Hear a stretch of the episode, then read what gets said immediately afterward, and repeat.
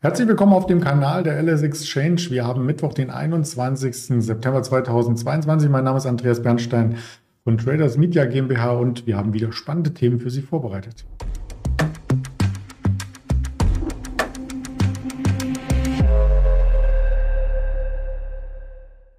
Man sieht schon, dass es sich um ein Interview handelt, tatsächlich mit unserem Händler Björn in Düsseldorf. Den hole ich gleich dazu, bevor wir ins Gespräch eintauchen. Noch der Risikohinweis, denn alles das, was wir hier Aufzeichnungen von uns geben, ist persönliche Einschätzung, objektive Darstellung von Charts und Headlines und natürlich auch, ähm, ja, keine Handelsempfehlung oder Anlageberatung. Also bitte nicht missverstehen und da holen wir den Björn auch gleich dazu. Hallo Björn. Hallo Andreas. Da ist ja richtig was los am Aktienmarkt. Der DAX hat richtig tief eröffnet. Das war so ein kleiner Schock am Vormittag. Von dem hat er sich aber aktuell wieder komplett erholt. Ja, das stimmt. Ähm, heute Morgen gab es ja noch Nachrichten aus Russland, äh, weil Putin äh, die angekündigte Rede gehalten hatte. Und da ging es um eine Teilmobilmachung der Reservisten in Russland äh, bis zu 300.000 Mann. Das sind natürlich schon wieder sehr ähm, traurige Nachrichten, äh, was äh, den äh, Krieg angeht. Und das sind natürlich wieder neue Sorgen, dass der Krieg noch länger dauern könnte. Und das hat die Märkte erstmal stark verunsichert. Ich muss da aber auch sagen, dass die Umsätze relativ dünn sind.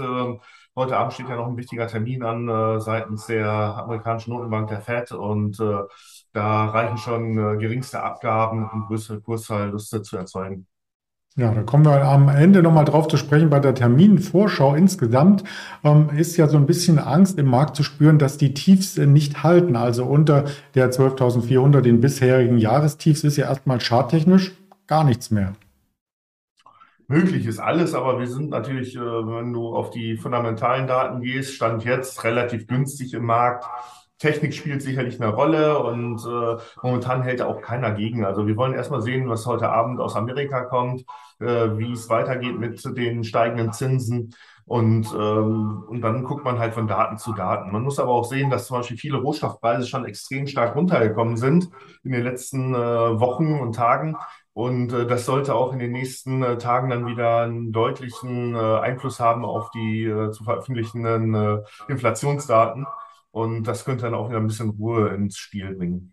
Mhm. Ruhe ins Spiel hat man auch äh, beim Thema IPO. Wir hatten Anfang der Woche schon drüber berichtet. Jetzt steht er an, der Porsche IPO. Ab heute kann man es auch äh, zeichnen. Du hast die aktuellen Kurse mal mitgebracht, die es Handel per oder vor dem Erscheinen schon gibt, wie es so schön heißt. Ähm, ja, und äh, wenn man jetzt noch zeichnen mag, ähm, nur zu. Genau, du hast ja eigentlich schon fast alles gesagt, bis auf die aktuelle Kurstaxe.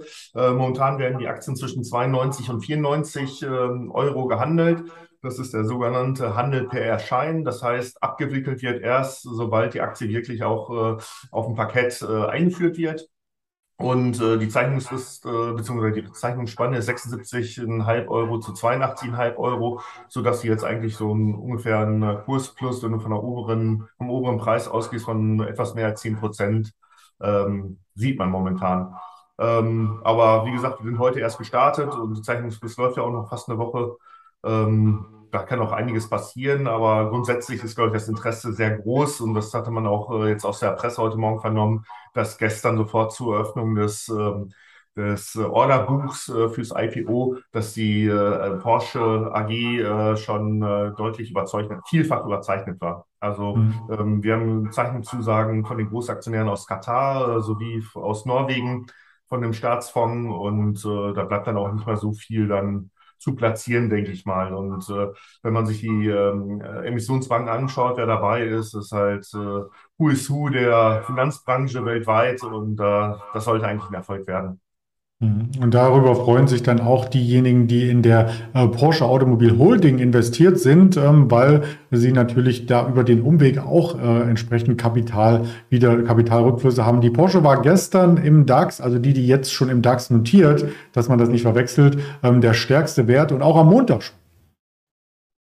Ja, da sieht man eine gewisse Vorfreude und ist vielleicht auch ein bisschen um die Ecke denken, dass es äh, mhm dass man davon ausgeht, dass die, das IPO ein Erfolg wird und dass man sagt, ja, wie kann ich denn jetzt da voll partizipieren und dass man sich dann erstmal auf die Porsche Vorzugsaktie, die jetzt auch äh, der Holding, äh, die im DAX schon äh, vertreten ist, dann stürzt. Aber wir haben uns ja die ganze Zeit schon in den letzten Monaten auf den Börsengang gefreut, auf das große IPO. Äh, man hat äh, VW und Porsche dann auch äh, noch beachtliches Potenzial seitens der Analysten zugesagt, ähm, eingestanden. Und ähm, aber die beiden Werte konnten sich dann halt der Gesamtentwicklung im Markt dann auch nicht entziehen. Also momentan scheint es Erfolg zu werden und äh, die kurzfristige Momentaufnahme sagt halt, ähm, dass man dann halt dann auch das äh, in den, äh, mit einem kleinen Kursplus dann honoriert in der Porsche Holding Vorzugsaktie.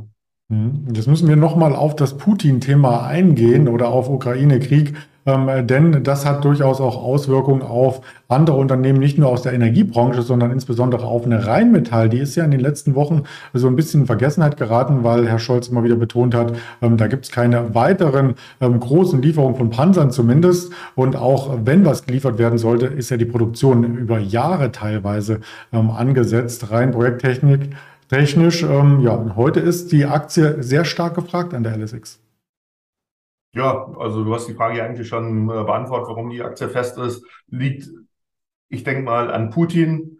Das ist halt eine psychologische Reaktion der Marktteilnehmer, dass sie sagen, oh, der Krieg, der wird jetzt äh, Leiter, äh, verschärft sich nochmal äh, und der wird länger dauern und äh, dann stürzt sich halt der eine oder andere dann halt auf Rüstungsaktien. Man muss natürlich auch sagen, dass die Rheinmetallaktie, wie du schon äh, gesagt hattest, in den letzten Wochen äh, äh, sehr stark gelitten hat. Und äh, man kann eigentlich schon sagen, dass sie überverkauft war. Und dann sieht man halt mit diesen Nachrichten aus Russland halt auch eine technische Gegenreaktion, die dann auch äh, ein bisschen stärker ausfällt. Wir haben ja gesehen, um die 10 Prozent äh, war die Rheinmetall-Aktie fester. Aber wenn man sich die Umsätze anschaut, äh, die sind jetzt auch nicht so groß für so eine große Kursbewegung. Also ich sage immer, äh, früher war immer ein bisschen mehr los bei solchen Kursbewegungen. Ne? Also ist alles ein bisschen ausgedünnt oder die Aktien liegen in festen Händen äh, keine Ahnung, oder wo das alles herkommt. Ja.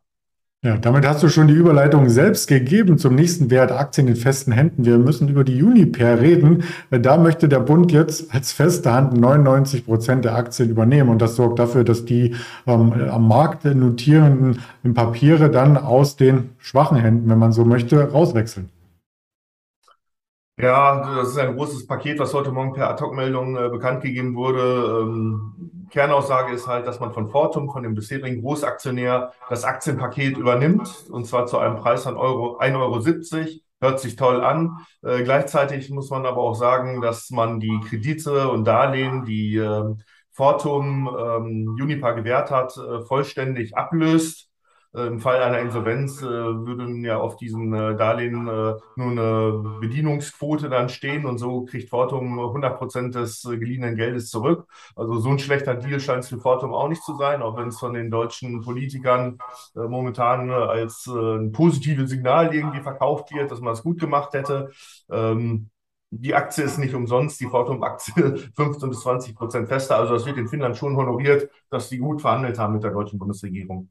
Und das Zweite war halt, dass dann noch eine Kapitalerhöhung bei Unipa äh, stattfindet unter Auszugs des Bezugsrechtes, auch zu 1,70 Euro. Und äh, damit soll die Bundesregierung dann ähm, äh, knapp 99 Prozent äh, der Aktien dann äh, vereinleiten können, äh, verleihen können. Und ähm, die, dann bleibt noch ein Rest von einem Prozent, aber da geht dann auch kein, nach, äh, kein Hahn mehr nach. Das wird wahrscheinlich dann kurzfristig zu einem Squeeze-Out kommen. Ähm, meine ersten Assoziationen heute Morgen waren eigentlich wie damals bei der Hypo Real Estate. Da ging es ja dann auch Schlag auf Schlag und dann war die Aktie vom Kurs dann verschwunden. Ja, so sieht es auch aus, wenn ich den Chart mal imaginär weiterzeichnen würde. Da droht schon rechts unten äh, die Null letzten Endes. Das wollen wir beim nächsten Unternehmen natürlich nicht hoffen. Es ist eines der großen Logistikunternehmen weltweit, ähm, die Deutsche Post. Und äh, wir hatten sie letzte Woche mal kurz im Porträt, weil eben der Chart so negativ aussieht äh, seit Jahresanfang. Ähm, die sträubt sich zumindest, was die Argumentation ähm, angeht oder die Berichterstattung noch so ein bisschen gegen das, was die Konkurrenz schon auf dem Tisch liegen hat, nämlich Umsatzeinbrüche. Ja, aber wenn du dir den Kurs ansiehst, du hast es ja auch schon gerade berichtet, äh, fällt halt im Gesamtmarkt, Sentiment ist schlecht äh, und äh, wenn man als Börsianer sich Gedanken zu einzelnen Branchen macht, dann sagt man auch, Post hat bisher ja auch stark von dem Kaufverhalten der Bürger profitiert, die online shoppen waren, wie man jetzt natürlich vernimmt, durch diese Energiekrise, die wir gerade haben, dass viele Haushalte wirklich jetzt erstmal das Portemonnaie geschlossen halten äh, um äh, die Gas- und Stromrechnung zu bezahlen. Das hat sicherlich kurzfristig auch erstmal Auswirkungen auf den Konsum und somit dann auch auf die äh, Pakete, die verschickt werden. Also da rechnet man, also gehe ich mal stark von aus, dass man da schon einen Rückgang ähm, sehen wird, äh, auch wenn ich jetzt kein Analyst bin und dir irgendwelche Zahlen um die äh, Ohren werfen kann.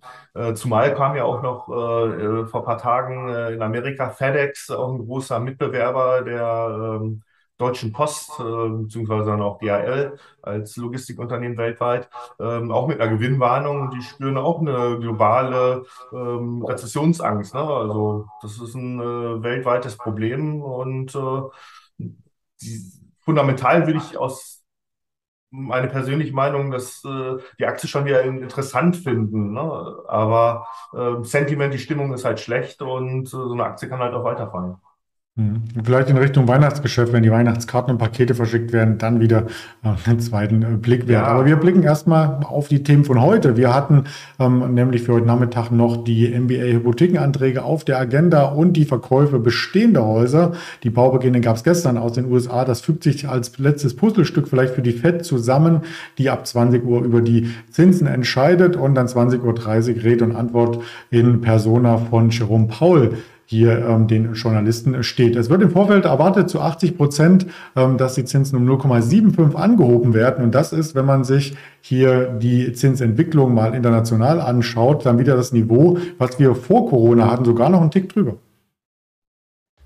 Ja, das ist so. Und die FED hat ja schon gesagt, dass sie ähm, eisenhart gegen die äh, steigende äh, Inflation vorgehen wird, auch wenn es äh, negativ für die äh, Wirtschaft wäre, wenn die Wirtschaft dadurch in eine Rezession äh, gleiten würde.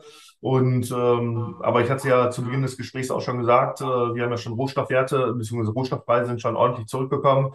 Und ähm, das könnte natürlich auch schon wieder die FED so ein bisschen zu taubenhaften ähm, Äußerungen äh, verleiten, dass man sagt, okay, wir machen jetzt vielleicht 75 Basispunkte Anhebung und für die Zukunft äh, werden wir das Tempo wieder ein bisschen reduzieren und dann halt auch von, von Sitzung zu Sitzung äh, ähm, achten. Also ähm, na, wenn die Inflation so ein bisschen runterkommt, das wäre schon mal ein gutes Zeichen auch für die Psychologie. Und äh, wie schnell sowas alles gehen kann, haben wir auch gesehen. Ne? Wenn man sich auch so Aluminiumpreise, habe ich heute gelesen, dass die schon wieder so deutlich zurückgekommen sind und äh, Öl ist auch runtergekommen und äh, kann auch alles schneller sich ändern, als man denkt. Ne? Auch, auch wenn die Nacht momentan gerade hier beim Gaspreis äh, relativ dunkel ist, aber da, selbst da sehen wir hier in Europa schon wieder fallende Gaspreise. Und ich finde es auch äh, erstaunlich, dass man auch sowas lesen kann, dass VW zum Beispiel, die haben gut vorgesorgt, haben sich mit Gaskontrakten vorsorglich eingedeckt und jetzt besteht momentan kein Bedarf, dass sie auch als Unternehmen auch dem Markt was Gutes tun können und die Kontrakte wieder in den Markt äh, legen können, dass ein anderer dann äh, das Gas be äh, beziehen kann. Und das finde ich eigentlich auch schon bemerkenswert, äh, dass man solche Nachrichten liest. Ja, die gehen äh, so ein bisschen unter. Ne? Und ich denke mal, VW ist jetzt nicht das einzige Unternehmen, das gut geführt wird und im Hedging sich vorbildlich äh, verhalten hat. Ne? Ja, da hast du natürlich als Händler nochmal einen ganz äh, anderen Blick drauf. Wir nehmen das nicht immer alle so wahr, aber wir haben wahrgenommen, dass es noch einen zweiten Balken gibt. Also es besteht auch die Wahrscheinlichkeit zu 20 Prozent, dass sogar ähm, 100 Basispunkte ähm, hier ähm, heute Abend reingereicht werden. Und die Argumentation geht dahingehend, ähm, dass es ja im Oktober keine Zinssitzung gibt. Also dass die FED, wenn sie jetzt nicht handelt, erst wieder im November eingreifen kann.